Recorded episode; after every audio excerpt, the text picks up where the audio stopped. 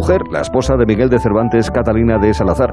El desembarco de Carlos, cuando venía desde Flandes hasta España, para encontrarse con su madre como rey de Castilla. Y el tercer capítulo de la historia que no nos contaron, firmado por Guiller Verdín. Hola Guiller, muy buenas. Muy buenas, Arturo. Aquí un amigo, un admirador, un siervo, un esclavo. No sé si podré pasar tantos meses sin escucharlo de nuevo. Es un aviso, un aviso traidor. Es una especie de bueno, para algunos. Para algunos, sí, porque bueno, también habría que poner eh, en duda o por lo menos plantearse la pregunta incluso de ciencia histórica sobre si hay que considerar un traidor. Porque, a ver, esto de las intrigas palaciegas ha existido desde que el hombre es hombre, desde los tiempos de Pericles, incluso más atrás. Mm. Ahí están los emperadores romanos, y te cuento los reyes visigodos, o simplemente Francis Underwood en House of Cards, que también, también es en, la Casa Blanca pasaban. la conspiración existe allí donde hay poder y donde hay alguien que quiere el poder y no lo tiene. Donde hay dos seres humanos, básicamente. Hay conspiraciones.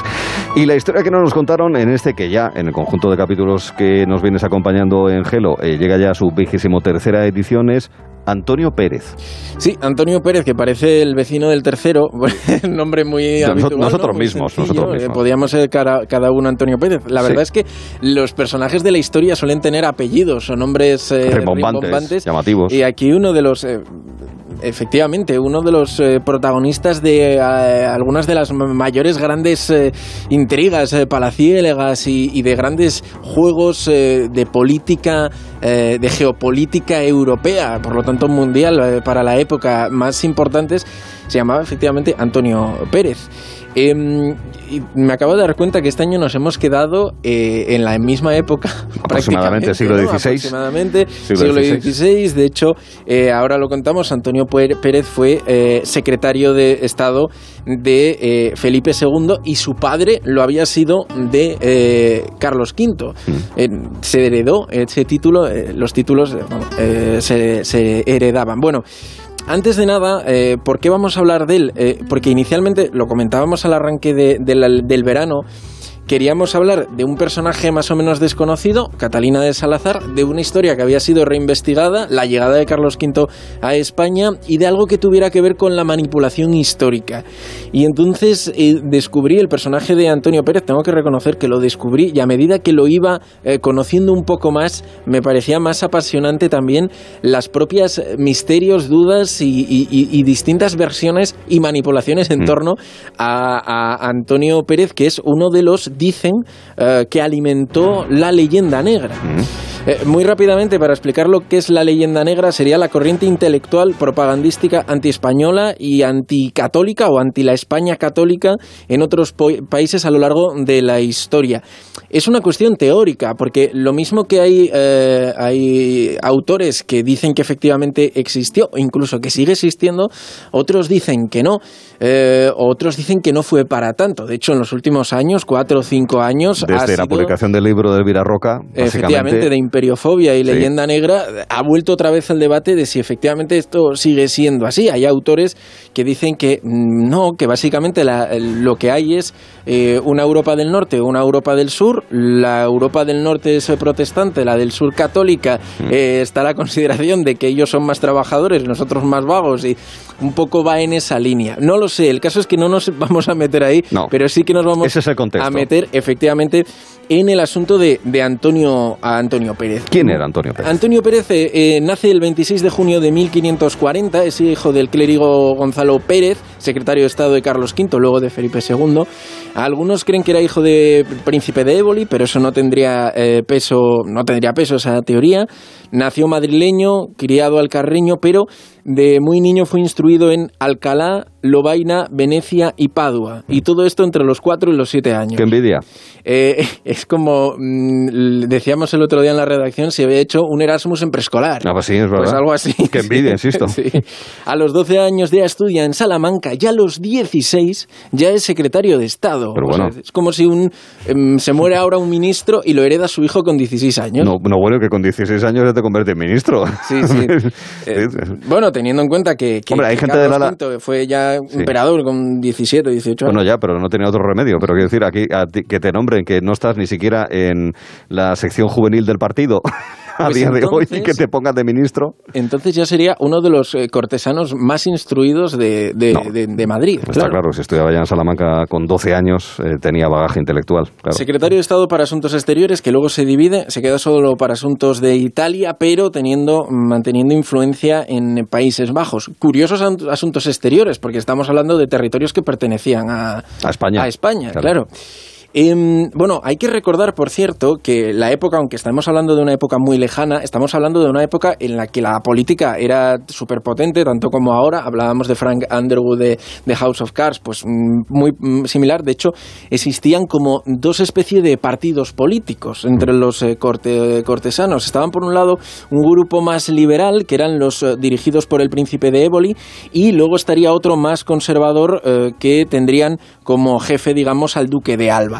Antonio Pérez es de los de Éboli y cuando, de hecho, cuando fallece eh, el príncipe de Éboli, eh, los empieza a liderar él, el propio Antonio, Antonio Pérez. Eh, él está metido en todas las intrigas cortesanas, es un tipo muy bien informado, de hecho para algunos sabía demasiado Antonio Pérez. Eh, Gregorio Marañón, que escribió una importante biografía sobre él y que ahora no, no se encuentra en casi ningún sitio, es muy difícil de encontrar, y eso que hubo ediciones todavía en los años 90, pero es súper difícil de encontrar la biografía sobre Antonio López de Gregorio Marañón, lo califica como el perfecto doble espía eh, para conseguir influencia. Por ejemplo, y, y esto es clave en, en la historia de Pérez, eh, lo vemos en la relación entre Felipe II y Juan de Austria, Mm. hermanastros. Eh, Juan de Austria parece ser que aspiraría a más poder y a territorios que no tenía, que pertenecían a, a su hermanastro Felipe. Don Juan manda a Madrid para que le sirva de enlace a su secretario Escobedo y Pérez eh, bueno, pues hace relación con Escobedo eh, y escucha lo que Escobedo y Juan de Austria piensan sobre Felipe II y un poquitín lo que les gustaría. Eh, del mismo modo, Pérez es muy cercano al rey, a Felipe II, y también es confidente suyo. Y así que Escobedo le cuenta, eh, o sea, a eh, Antonio Pérez le cuenta a Escobedo y por tanto a Juan de Austria lo que el rey piensa de Juan de Ujú. Austria y a Felipe II le cuenta lo que le está contando Escobedo. Ah, o sea, y así se enteran. Lo que pasa es que eh, para algunos autores estos comentarios podrían ir envenenados, incluso en ambas partes, ¿eh? para aprovecharse de No, cualquiera claro, de esas comentarios interesados para buscar algún tipo de objetivo, comprensible. El caso es que el 31 de marzo de 1578 Escobedo es asesinado en Madrid de noche en una calle oscura por unos embozados y, al final todo apunta a que eh, Pérez ha tenido algo que ver. Pudo haber tenido algo que ver también Felipe II. Y aquí entra otro personaje, la princesa de Éboli. De hecho, para muchos oyentes, eh, el, el personaje de Antonio Pérez eh, les puede venir a la memoria precisamente por las recreaciones eh, novelescas o cinematográficas o televisivas sobre la princesa de Éboli. En Antena 3 se hizo una miniserie con eh, Belén Rueda y Hugo Silva haciendo de Antonio Pérez, por ejemplo. ¿no? Em, ¿Por qué eh, mm, pudió- pudo estar detrás Antonio Pérez del asesinato de Escobedo? Bueno, porque Escobedo sabía que Pérez recibía sobornos o porque Pérez le debía dinero a Escobedo o porque Escobedo sabía que Antonio Pérez y la princesa de Éboli estarían liados, Mm. O porque Escobedo sabía que Éboli engañaba al rey sobre los planes de Juan de Austria. O sea, que estaría también Éboli en el entramado Ya, ya. y que estaría engañando al rey. O Bueno. podrían ser varias de estas a la vez. Conclusión, Escobedo asesinado. El sí, eh, Escobedo asesinado. eh, el Felipe II, según Antonio Pérez, estaba detrás del asunto también, le da permiso. Mm. Eh, el caso es que también, o sea, habría un triángulo amoroso, porque también estaría eh, eh, eh, la princesa de Éboli podría haber estado liada también con el propio rey, incluso con el propio Escobedo. O sea, aquí cada teoría y cada cosa lo enmaraña muchísimo más, ¿no? El caso es que Felipe II inicialmente protege a Pérez, señala a Éboli, pero unos meses después del asesinato de Escobedo, Juan de Austria fallece en extrañas circunstancias también. Y eh, llegan los documentos de Juan de Austria a su hermanastro Felipe II. Felipe II se da cuenta que sus ideas eh, negativas sobre Juan de Austria eran infundadas, así Mm. que ya va a tope a por, a por Pérez. Y encontramos la segunda parte larga de la biografía de Pérez, que es... eh, Lo mollar. lo, sí, porque aquí es cuando escribe, cuando él expreso sus relaciones. Las relaciones es contar todo este proceso, precisamente eh, estando preso eh, y todo eh, cómo se desarrolla el caso en torno a, Antonio Pérez, a su persona, que, bueno, después de mm, primero prisión domiciliaria en su palacio en Madrid, luego estando en cárcel, luego al final consigue escapar y se escapa a Aragón. En 1590 mm. ya lo tenemos en, Aragón. Es decir, después de ser persona de confianza de Felipe II, por los hechos eh, vinculados a Escobedo, Acaba siendo la persona de menos confianza. Hacia Aragón, donde hay otra jurisdicción otra y donde ni siquiera el rey absoluto Felipe II podría, podría eh, entrar en la corona de, Aragón. De hecho, estamos ahí en ese contexto. No hace ni un siglo que eh, Aragón y Castilla están mm. juntas. Eh, la tensión estaba, había muchos nobles, eh, sobre todo en Aragón, que seguían siendo eh, mm, bueno, pues defensores de esos fueros, de esas particularidades De, de, Aragón. Lo que hace el Antonio Pérez es decir, soy hijo de aragonés, por lo tanto, pido acogimiento a manifestación, que es como se llamaba el depender de la justicia de Aragón, o del justicia de, Aragón, justicia de Aragón. El cargo que efectivamente gestionaba eh, la, administraba la justicia. ¿no? Em, bueno, pues con todas estas tensiones, el caso es que hasta por dos veces eh, mm, Antonio Pérez eh, se, lleva muy bien con varios nobles aragoneses en Zaragoza. El caso es que consiguen hasta por dos veces vincular su caso con la situación de eh, Aragón frente a Castilla, haciendo hasta, hasta tal punto de que cuando a él lo iban a, mover o cuando iba a haber un juicio contra él, en esas dos ocasiones, levantar al pueblo de Zaragoza al grito de libertad. El segundo caso es tan ya mm, exagerado que hasta acaba escapando eh, eh, Antonio Pérez y, eh, por lo tanto, la justicia de Aragón también queda en serias dudas. La Inquisición, porque la Inquisición también estaba detrás de Antonio Pérez y de esa manera Felipe II sí podía eh, ir detrás de él, porque la Inquisición sí que podía mandar sobre eh, Aragón. bueno, vamos rápidamente porque lo que consigue es que incluso el ejército de Castilla, con 10.000 infantes y 1.500 caballeros, entren en Zaragoza, tomen Zaragoza, al justicia de Aragón se le a justicia y, también a, sus, eh, a los amigos nobles de Antonio Pérez, pero él aprovecha todas estas y huye. Él dice que se exilia, pero lo que hace es huir de la justicia a Francia.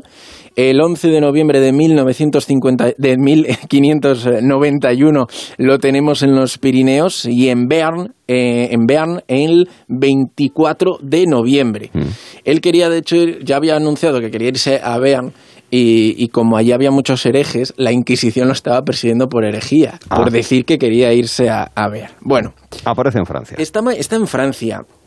Ahora lo que él ha hecho, lo que ha hecho es escribir las relaciones, es decir, ha, escrito todo lo que ha sucedido en, Zaragoza, todo el proceso anterior, y aquí ya eh, lo, lo edita apoyado por nobles eh, franceses y lo, eh, lo, consigue publicar y se va luego a publicar eh, con diferentes versiones. En o sea, todo lo que sabe de, de, Felipe II, de cosas de palacio. Efectivamente. el, caso es que él le manda, de hecho, un, un uno de los ejemplares al rey de Francia, Enrique IV. Eh, él se lleva muy bien con los nobles, consigue eh, reunirse con eh, el rey de Francia en 1593 y consigue que éste le entregue una carta de presentación a la reina de Inglaterra. Mm. Se va a vivir a Inglaterra unos años, allí tiene amistad con el conde de Essex y los hermanos Bacon. Eh, está intentando por todos los medios una alianza entre Francia e Inglaterra contra Felipe II. Eh, de hecho, eh, la influencia de, Antonio Pérez podría estar detrás incluso de la toma de Cádiz en 1596. por parte de los para, ingleses. Para algunos autores. lo intenta por todos los medios, incluso en la paz de, de de, Felipe II y Enrique IV en 1598 intenta que su causa esté dentro del Tratado de Paz tampoco lo consigue.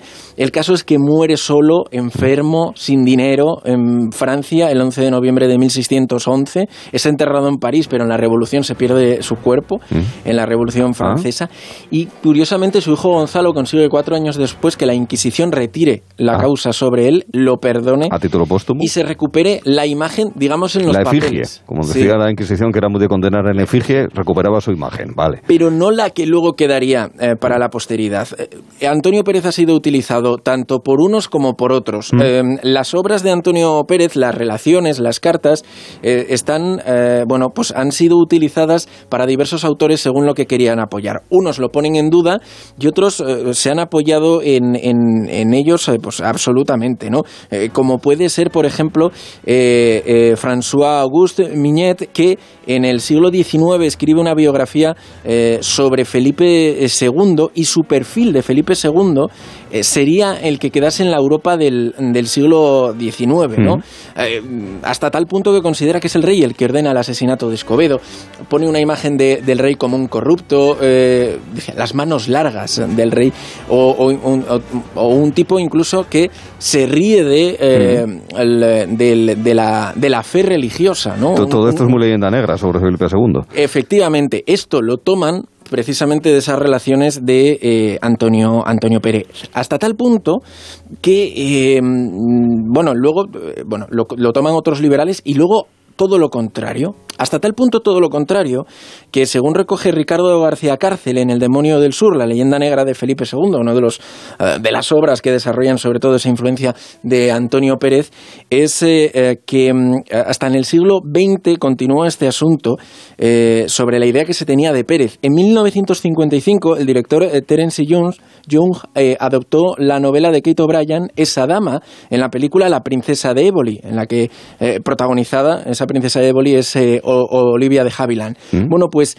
en España fue recortada y censurada en el doblaje para, en términos de la época, no seguir contribuyendo a la expansión de la novela, de la leyenda negra, eh, cambiando la idea que tan buena y tan positiva que había de Antonio Pérez en esa película y en esa novela, y cambiándola todo, todo lo contrario para que no siguiera esa influencia. El caso es que, por ejemplo, eh, retratos como los que queremos tener de él, salvo uno en concreto que sí que parece ser de él, eh, el más habitual, si ustedes buscan a Antonio Pérez, es el príncipe de Éboli, no es él, es una figura que siempre ha estado en, las dudas. Y es una figura que ha quedado también en, la literatura, porque eh, para muchos el personaje Adriano de Amado, de Trabajos de Amor Perdidos de Shakespeare, es precisamente Antonio Pérez. Antonio Pérez que exacto, eh, de alto funcionario, bueno, alto cargo habría que decir, porque bueno, decir funcionario se supone que un funcionario no hereda el cargo, sino que vamos a dejarlo en alto cargo de la administración de aquella época de Carlos V y posteriormente de Felipe II. Conocía muchos secretos, eh, por lo que has comentado, sobre todo con esa relación con Escobedo, el eh, asistente, vamos a decirlo así, don Juan de Austria, ese intercambio de conocimientos y eso abundaría también en el intercambio de secretos entre ellos, con lo cual este hombre tendría más papel escondidos que el visionario miope, incluso, y que, y que, claro, todos esos secretos podría habérselos llevado fuera. Y, en definitiva hay que tener en cuenta una cosa, que el contexto histórico en el que nos encontramos. España es eh, la potencia mundial, en dura lucha sobre todo con Inglaterra en ese momento, ¿verdad? Eh, pero con Isabel, pero ciertamente se trata de una potencia mundial, que obviamente pues tiene en fin, una serie de secretos de Estado, que si tú tienes a alguien que los puede manejar y llevarlo a cortes de otros países, otras potencias que están compitiendo contigo, pues será un problema de de primera magnitud. Lo, lo, que me llama la atención es lo difícil que debía ser capturarle o intentar, ¿por qué no?, en aquella época, bueno, incluso como ahora, matarle. Es decir, no, no digo con Polonio 132, como parece que se hace en algunos lugares, pero sí con algún otro tipo de, conjura emboscada. o la, duda de la influencia que podían tener efectivamente las fuerzas del orden en determinadas circunstancias. Él está más de cinco años en su propia casa, incluso sigue ejerciendo como secretario de Estado, muy al principio de esta trama, aunque no con todas las, eh, las cosas que hacía el secretario de Estado. Y luego lo que sucede en, Zaragoza, ¿no? que con el apoyo de unos nobles, la justicia de Zaragoza no es que estuviera de su lado, pero no lo trata de la misma manera que la Inquisición. Entonces, claro, lo, lo, difícil, y una vez que ya pasa al territorio español, lo protegen absolutamente en Francia. Que les interesa. Ya no, ya no hay manera. Menudo informante, como para dejarlo escapar y como para dejar de protegerle. Antonio Pérez, en la historia que no nos contaron esa tarde también con Guillermo Verdín. ¿Tienes preparadas ya las preguntas del choque de generaciones? tengo una, la segunda no lo sé. Pero hombre, pero vamos a ver, esto es como presentarse... Puedo hacer como vosotros, voy a ir cambiándola según se esté complicando no la cosa. La tendré preparada para cuando comience el choque. Bueno, pero eso, eso de andar cambiando las preguntas sobre la marcha es muy de te, tú haces la pregunta, empiezas a escuchar que parece que se la saben y entonces dices, no, pero la pregunta no es esa. La pregunta es tal cosa. Entonces, pues vas cambiando sobre la marcha y ahí es donde ya das el garrotazo. Y es donde sacudes. Tres puntos de diferencia apenas Fíjate. entre unos y histórico, otros. ¿eh? Es, histórico. Nunca había... Yo creo que lo máximo que conseguimos los puretas, o sea, servidor, que es el único que lleva aquí haciendo todo esto y soportando al personal y el soporta, y el personal a mí, básicamente eh, fue una vez que creo que empatamos. Fíjate. Hubo un año que se empató, pero nada más, ¿eh? Puede ser este año. Vamos a, ver, vamos a ver, están las espadas en alto. Mira qué buena expresión también para darle un toque, para cambiarla, pero eso ya lo dejamos para otra ocasión. En unos momentos choque de generaciones se queda Guillermo Verdín, que junto a Jorge Molina, con María Díaz y con Cristina Baigorri, pues vamos a pasar un buen rato y yo espero que también la audiencia de Onda Cero en esa tarde en la que está todo el mundo de acá para allá, y donde hay mucho viaje y donde nosotros estamos aquí para hacerles la mejor compañía posible. Con lo cual, amigas, amigos, quédense aquí, que además contaremos el final de la decimotercera etapa de la Vuelta Ciclista a España en Extremadura ya.